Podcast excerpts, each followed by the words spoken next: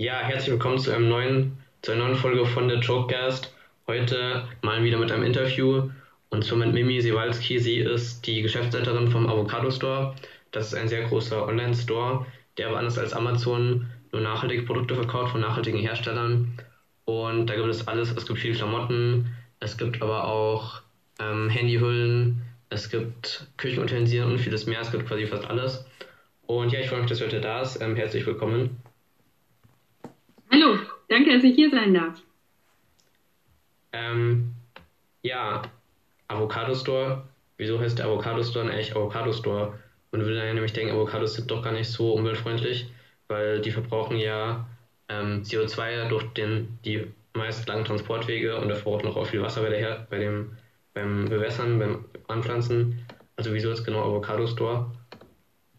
Es, äh, das ist eine schöne Frage, danke, dass du fragst. Also tatsächlich haben wir zwischendurch schon überlegt, ob wir uns nochmal umbenennen sollen, weil ähm, wir sind jetzt zehn Jahre alt, als Avocado Store gegründet wurde, so 2009, 2010, war das mit der Avocado noch nicht bekannt, also dass die so viel Wasser verbraucht und also es, äh, wir wussten es zumindest nicht. Und äh, wir haben die Frucht ausgewählt, weil damals zu der Zeit in den Staaten bereits ein ganz großer Trend war zum Veganismus, äh, zu Bowls, zu Smoothies, also im Grunde zu einer klimafreundlichen Ernährung, die äh, auf Fleisch verzichtet und auf tierische Produkte verzichtet. Und dann dachten wir, und in mhm. diesen ganzen Smoothies und Bowls und so weiter, da sind immer Avocados drin. Also die Avocados quasi die super Ingredient für all diese Sachen. Man kann zum Beispiel eine mega leckere Mousse Schokolade aus Avocados machen. Und dann dachten wir, das ist doch super, das ist so eine Symbolfrucht, die hat einen harten Kern, die ist außen und innen grün, äh, die ist irgendwie sympathisch und wir nehmen die als äh, Namensgeberin. Und dann haben wir aber äh, später das natürlich mitbekommen und haben überlegt, ob wir uns umbenennen sollen und haben uns aus folgendem Grund dagegen entschieden. Weil Nachhaltigkeit ist selten ja, nein oder schwarz-weiß. Das wünschen wir uns immer, dass das so klar ist. Aber auch bei der Avocado muss man sagen, also sie hat die guten Fette, sie ist tatsächlich sehr, sehr gesund. Wenn sie den Veganismus unterstützt, kann sie vielleicht sogar klimafreundlicher sein. Es kommt darauf an wieder, wie viel man Avocados man isst. Man könnte ja zum Beispiel in Europa auch ähm, Avocados essen, die in Europa angebaut wurden und so weiter und so fort. Und dieser Diskurs um die Nachhaltigkeit Nachhaltigkeit. Das ist genau die Idee von Avocado Store. Wir wollen den Kunden Orientierung geben. Wir zeigen an Produkt, warum es nachhaltig ist. Und ähm, das ist auch ein Diskurs, den wir gerne weiterführen wollen. Und deswegen passt Avocado Store nach wie vor ziemlich gut. Ja, kann man sich auch gut merken. Das stimmt. Ähm, jetzt sagen wir bei vielen Leute, Nachhaltigkeit hat immer irgendwas mit Verzicht zu tun. Man muss zum Beispiel auf ähm, Luxus verzichten oder zum Beispiel auf Fleisch oder so. Würdest du sagen, das stimmt so oder kann man auch nachhaltig sein, ohne auf Sachen zu verzichten zu müssen oder zumindest auf weniger verzichten zu müssen? Also es gibt bestimmt noch Bereiche, wo man vielleicht manchmal verzichten muss. Also zum Beispiel habe ich lange in Israel gelebt, da komme ich eigentlich nur mit dem Flugzeug hin. Mhm. Ähm, also wenn ich meine Freunde da besuchen möchte. Aber ich finde gerade bei den Beispielen, die du gesagt hast, Ernährung oder ähm, wir können auch mal die Kleidung hernehmen, da gibt es wirklich so viele tolle und coole Alternativen, die manchmal sogar Geld sparen. Also es muss auch nicht immer mehr Geld kosten, ähm, dass ich glaube, ähm, dass, es, dass sich da so viel getan hat, dass man nicht wirklich sich mehr einschränken muss. Es kommt halt drauf an, wenn jemand sagt, ich möchte mir aber jede Woche fünf T-Shirts für zwei Euro kaufen, ja, dann äh, muss man sich vielleicht schon einschränken, dann ist es vielleicht eher was im Kopf, dass man sich vielleicht sagt, naja, vielleicht kaufe ich mir nur, keine Ahnung, alle zwei Monate ein T-Shirt, aber dafür hält ja. es vielleicht auch mehr. Ja, das ist ja auch alles kein Problem eigentlich. Genau. Und ähm, Du hast ja auch ein Buch zum Thema Nachhaltigkeit geschrieben. Das ist ja schon eigentlich ein ziemlicher Erfolg. Und ähm, denkst du, das Buch hat jetzt Menschen dazu inspiriert, nachhaltiger zu sein? Denkst du, es hat das verändert? Haben dich da auch Leute im Umfeld darauf angesprochen? So, ähm, hey, cool, dass du ein Buch zum Thema Nachhaltigkeit geschrieben hast? Oder wie war da so die Reaktion darauf? Also mich haben ganz viele Leute angesprochen, die ich gar nicht kenne, was ich ganz toll fand, also zum Beispiel auf Instagram oder auf LinkedIn, ähm, die mir gesagt haben, dass das Buch ihnen geholfen hat. Und die mhm. Idee vom Buch war, ähm, dass man im Grunde Hintergründe aufklärt und mit so typischen Stereotypen mal ein bisschen aufräumt. Also wie zum Beispiel Recycling macht keinen Sinn oder ähm, ja, Bio ist eh immer zu teuer Oder äh, bei der Ernährung auch, ähm, viele wissen gar nicht, Butter ist eigentlich viel klimaschädlicher als vielleicht äh, Fleisch. Also es kommt darauf an, wie viel man davon isst. Ähm, das wusste ich zum Beispiel auch lange nicht, dass Butter so schlimm ist. Ähm, und da, darum ging es mir, also Fakten zu liefern, Hintergrundinfos und dann eben auch leicht zu zeigen, wie man Sachen umsetzen kann und für Leute, die vielleicht sich schon ein bisschen damit beschäftigt haben, aber eben auch für Leute, die auch so ein bisschen vielleicht Vorurteile haben oder Angst vor dem Thema. Jetzt haben wir schon viel so in der Theorie über Nachhaltigkeit so gesprochen. Aber was würdest du sagen, kann man so konkret so im äh, Alltag tun, so um nachhaltiger zu sein? Vielleicht auch, wenn so wie ich jetzt kein Auto hat oder sowas. Hat man da, was hat man da so für Möglichkeiten? Also man kann natürlich äh, mit jedem Kauf, also jeder Kauf ist auch ein Stimmzettel, da kann man natürlich schon überlegen, was man sich kauft. Ähm, aber ich finde, ein ganz einfacher Tipp ist einfach das tägliche Recycling. Also auch wenn man noch zum Beispiel bei den Eltern wohnt oder jeder Mensch muss ja irgendwo seine Sachen in einen Mülleimer schmeißen. Und da kann man halt wirklich, wirklich viel bewegen, wenn man einfach zum Beispiel Papier in Papier tut oder den Joghurtbecher, das ist mein Lieblingsbeispiel, ähm, das, das kann jeder ganz einfach machen. Also der muss nicht sauber gemacht werden werden. Es reicht mhm. Löffel rein. Aber wenn man den in den gelben Sack oder in manchen Städten heißt es auch Wertstofftonne reinschmeißt und wenn man dann den Aludeckel abmacht und nicht dran lässt, also getrennt quasi einwirft, dann äh, kann es in der Sortieranlage auch nochmal anders recycelt werden. Dann kann nämlich der Alu Aluminiumdeckel nochmal anders recycelt werden. Und ähm, vielleicht noch zum Hintergrund, in Deutschland haben wir eine Fehlwurfquote von 40 bis 50 Prozent. Das heißt, äh, 40 bis 50 Prozent der Sachen in den Mülleimern sind falsch entsorgt worden und können damit nicht mehr recycelt werden. Und wenn wir da ein bisschen mehr richtig machen, können wir auch viel mehr recyceln. Also wir sind gar nicht so die Recyclingmeister, wie wir immer denken. Und ich glaube, dass da ganz viel Potenzial ist. Ja, ja, das habe ich auch schon. Ähm, machen sich auch manchmal aus dem Ausland so drüber lustig, so ja, in Deutschland gibt es so zehn Mülltonnen und so. Also da, ich glaube, dafür sind Deutsche auch so ein bisschen bekannt für so viel Recycling.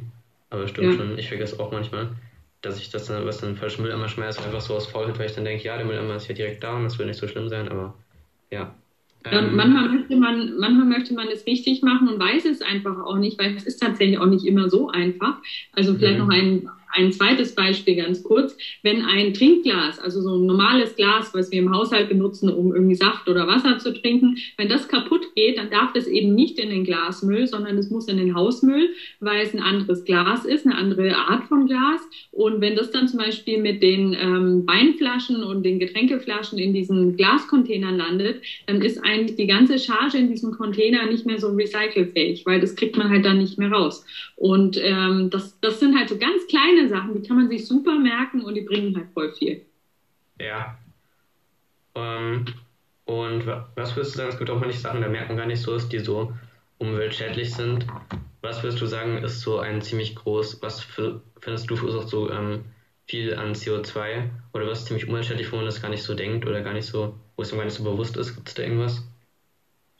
Ähm, ja, auf jeden Fall das Internet, würde ich sagen. Als ich äh, das Buch geschrieben habe, war das auch einer der Punkte, wo ich irgendwie am meisten gelernt habe oder was mich am meisten überrascht hat, weil ich natürlich auch für Avocado Store, wir haben einen Instagram-Channel, wir, ähm, wir sind natürlich auch online als, als Marktplatz. Also von daher ähm, brauchen wir das Internet, aber alles, was wir im Internet machen, wird ja irgendwo gespeichert. Das passiert meistens auf Serverfarmen und diese Serverfarmen verbrauchen unglaublich viel Strom und diese Server werden auch heiß. Das heißt, sie werden auch alle mit Klima Klimaanlagen äh, gekühlt, dann verbrauchen sie noch mehr Strom. Und das war halt was, was mir gar nicht so bewusst war, dass eigentlich jeder Klick, jedes Speichern, jedes Foto, was ich auch per WhatsApp verschicke äh, oder auch auf meinem Handy habe, dass das ja irgendwo liegen muss, damit es irgendwo mhm. gespeichert werden kann. Und äh, da wäre vielleicht auch so ein kleiner Tipp, was kann man besser machen? Also zum Beispiel ist immer besser, die Sachen nicht in der Cloud zu speichern, sondern zum Beispiel auf einer Festplatte. Also nur ein kleiner Tipp. Oder einfach ja. auch mal löschen, löschen, löschen. Oder vielleicht auch mal auf so eine Mail mit Dankeschön verzichten. Mhm. Ja. Ähm, und ihr seid jetzt ja aber nachhaltiger als andere Online-Shops. Und aber was macht ihr jetzt genauso ähm, anders? Also im Grunde ähm, war unsere Idee, dass wir eine Plattform bilden wollten für ganz viele Startups und, und äh, Designer und Label, die so seit 2010 so aus dem Boden schießen wie Pilze, ähm, die eben auch nachhaltigere Produkte machen. Und weil ich das total schwierig finde, zu sagen, das ist nachhaltig, haben wir uns überlegt, wir machen zehn Kriterien und jedes Produkt, das bei uns verkauft wird, muss mindestens einem Kriterium entsprechen. Also zum Beispiel ist ein Kriterium recycelt oder recycelbar oder ähm, Rohstoffe aus äh, Bioherstellung oder schadstoffarm produziert oder Cradle to Cradle. Und mhm. ähm, wir machen eben nicht nur diese Vorauswahl, sondern, also das heißt, die Leute müssen sich bei uns bewerben, wenn sie ihre Produkte bei uns verkaufen wollen, sondern wir zeigen bei jedem Produkt auch, welches Kriterium ist erfüllt. Und dann ist dann nicht irgendwie nur so ein grünes Blatt oder irgendwas, was das so äh, äh, wie so ein Logo zeigt oder so ein bisschen, das machen ja viele gerade so auf Kosmetikverpackungen auch, das sieht halt grün aus, aber was weiß man denn da genau drüber? Sondern wir schreiben wirklich auch einen Text dazu. Also es ist wichtig, dass dann auch steht, warum was recycelt wurde, so dass jeder Kunde oder jeder, der bei uns auf der Seite ist, auch für sich das entscheiden kann, weil das finde ich einen ganz ja. wichtigen Punkt. Ähm, ist vielleicht, der eine ist vielleicht eher Veganer und der nächste guckt halt lieber auf den Klamotten bei den Sachen. Und ähm, ich finde, nach dem, also so dogmatische Zeigefinger, die bringen halt nicht so viel, sondern ich möchte lieber Transparenz zeigen, so dass jeder das für sich halt auch selbst entscheiden kann, wie nachhaltig er sein muss, weil es gibt natürlich Produkte, die sind noch nachhaltiger und das mhm. ist halt manchmal gar nicht so, so einfach, da die Grenze zu ziehen und deswegen ähm, ist die Lösung Transparenz und Orientierung. Ja, ja, es gibt ja auch hier oft so Greenwashing sozusagen. Ähm, hast du da noch Tipps, wie man das vielleicht erkennt, wenn was nur nachhaltig aussieht, aber gar nicht unbedingt so nachhaltig ist? Sieht man das irgendwie? Ja, meistens sieht man es nicht auf den ersten Blick. Ich würde auf jeden Fall immer noch mal gucken, was ist die Firma, die dahinter steht. Also ist, ist die ganze Firma irgendwie nachhaltig oder haben die jetzt nur so eine grüne Produktlinie gemacht?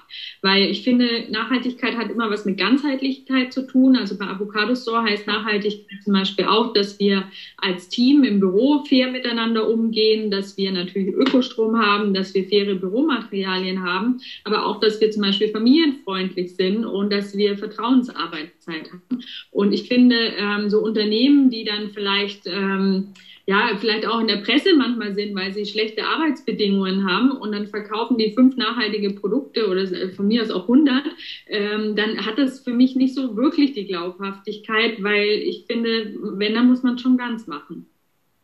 Ja. Und hast du euch auch ein Lieblingsprodukt aus dem Shop? Ja, ich habe ähm, hab mehrere, es wechselt auch immer, aber jetzt gerade ist ja so ein bisschen Frühling und ich habe ich hab eine ganz grüne Wohnung, das heißt mit ganz vielen Zimmerpflanzen und ich mache immer ganz viele Ableger. Und da gibt es ein Produkt, ähm, das ist von Side by Side tatsächlich.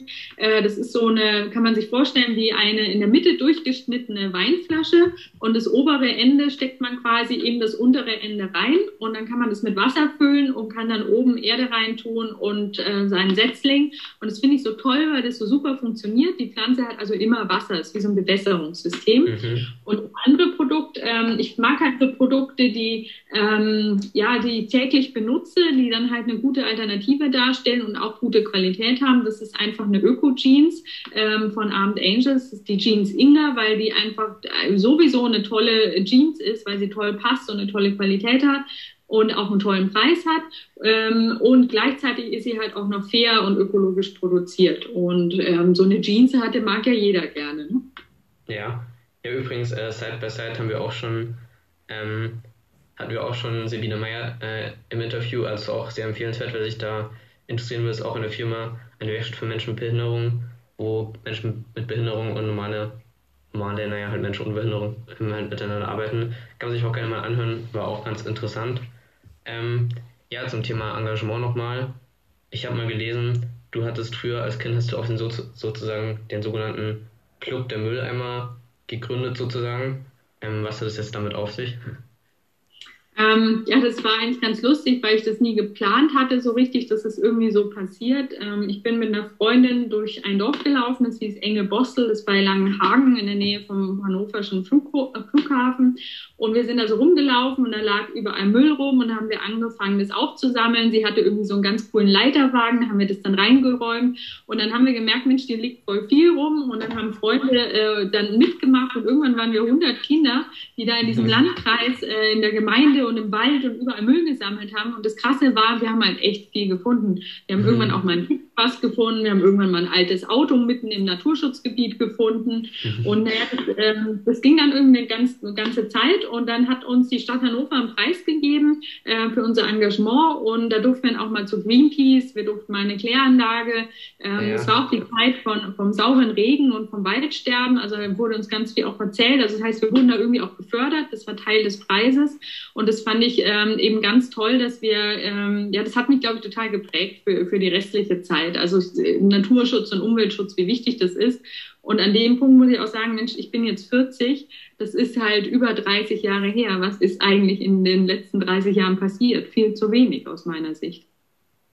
Mm, ja, stimmt. Ich hätte echt schon ein bisschen mehr machen können. Ähm, und hast du da auch so Vorbilder so, die dich inspiriert haben in Sachen Nachhaltigkeit? Also klar, Greta Thunberg ist natürlich wahnsinnig beeindruckend jetzt wie sie einfach so ähm, als Jugendliche quasi so vor alle möglichen Staatschefs tritt und dann quasi nochmal sagt, ja, schützt die Umwelt und so. Das ist ja schon sehr beeindruckend. Also kann man ja sogar sagen, wenn man sie, wenn man nicht so Umweltschützer ist, kann man ja auch sogar sagen, das ist sogar auch beeindruckend. Und ähm, hast du noch so, hast du noch so viele Vorbilder? Also ich finde zum Beispiel auch ähm, Jane Goodall ganz gut. Ähm, die kümmert sich quasi, macht Affenforschung und hat auch mit Affen gelebt. Die hat auch ganz coole Bücher geschrieben. Ähm, ich finde auch Greenpeace äh, ist irgendwie ein tolles Vorbild, auch wenn da vielleicht nicht eine Person jetzt für mich dranhängt, sondern als Organisation. Ich finde es echt Wahnsinn, was die für Mut aufbringen und was die für Aktionen machen. Ähm, und dann so habe ich auch noch so ein paar persönliche Vorbilder. Also zum Beispiel hatte ich einen Lehrer, der ist auch Imker, der hat uns halt viel über die Natur erzählt.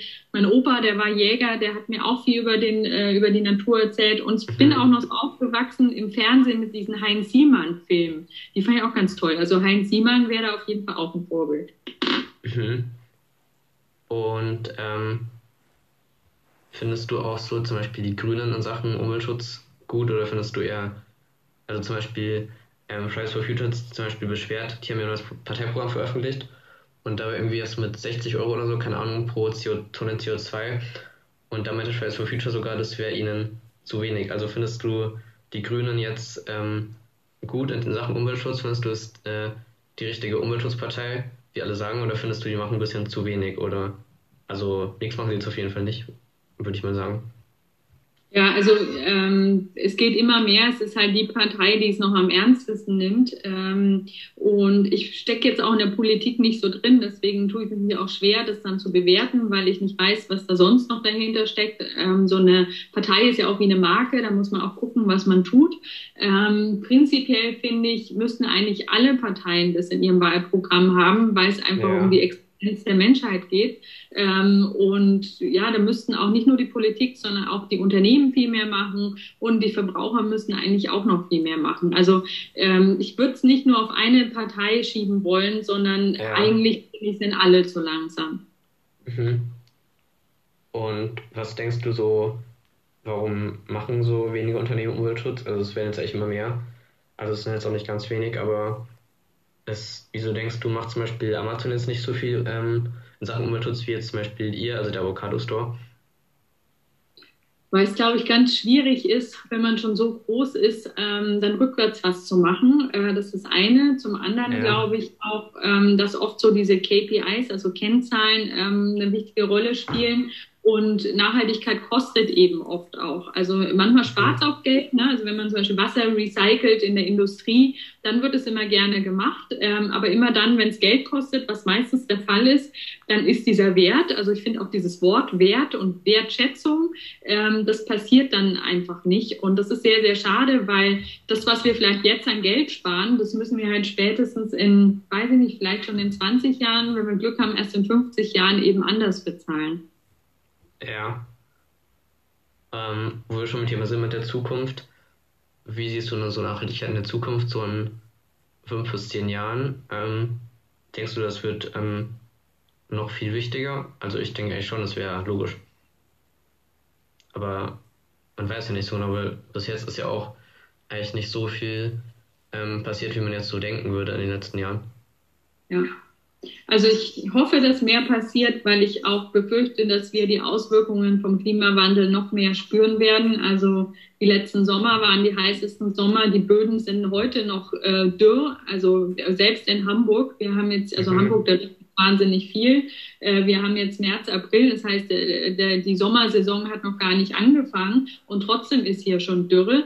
Und ähm, das wird halt immer schlimmer werden. Und ähm, wenn man sich so ein bisschen mit der Meteorologie auskennt, also auch weiß, wie Wetter entsteht, dann ist auch irgendwie klar, also es, die Fakten und die Wissenschaft belegen es halt einfach auch, dass das dann wie so ein Teufelskreis auch wird. Ähm, es hat Auswirkungen auf den Golfstrom. Wenn der Golfstrom sich verändert, hat es wieder Auswirkungen aufs Wetter und dann wird es halt, äh, verstärkt sich das alles. Und deswegen bin ich mir sicher, dass wir es mehr spüren werden und hoffe, dass ähm, da auch mehr Leute das verstehen und auch mehr verändern werden und auch schneller verändern werden.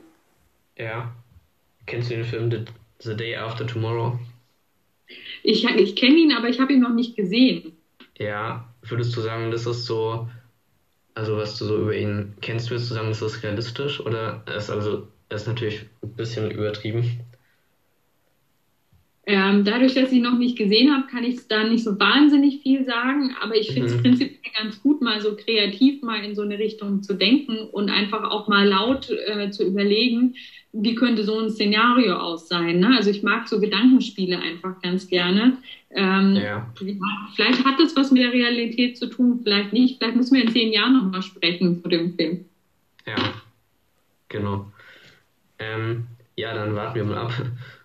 Ja, auf jeden Fall vielen Dank für das Interview. Es war sehr interessant. Und dann ähm, teilt den Podcast gerne und ähm, abonniert ihn auf Spotify oder auf den anderen Podcast-Apps. Und ich hoffe, es hat euch gefallen. Tschüss, bis zum nächsten Mal. Vielen Dank.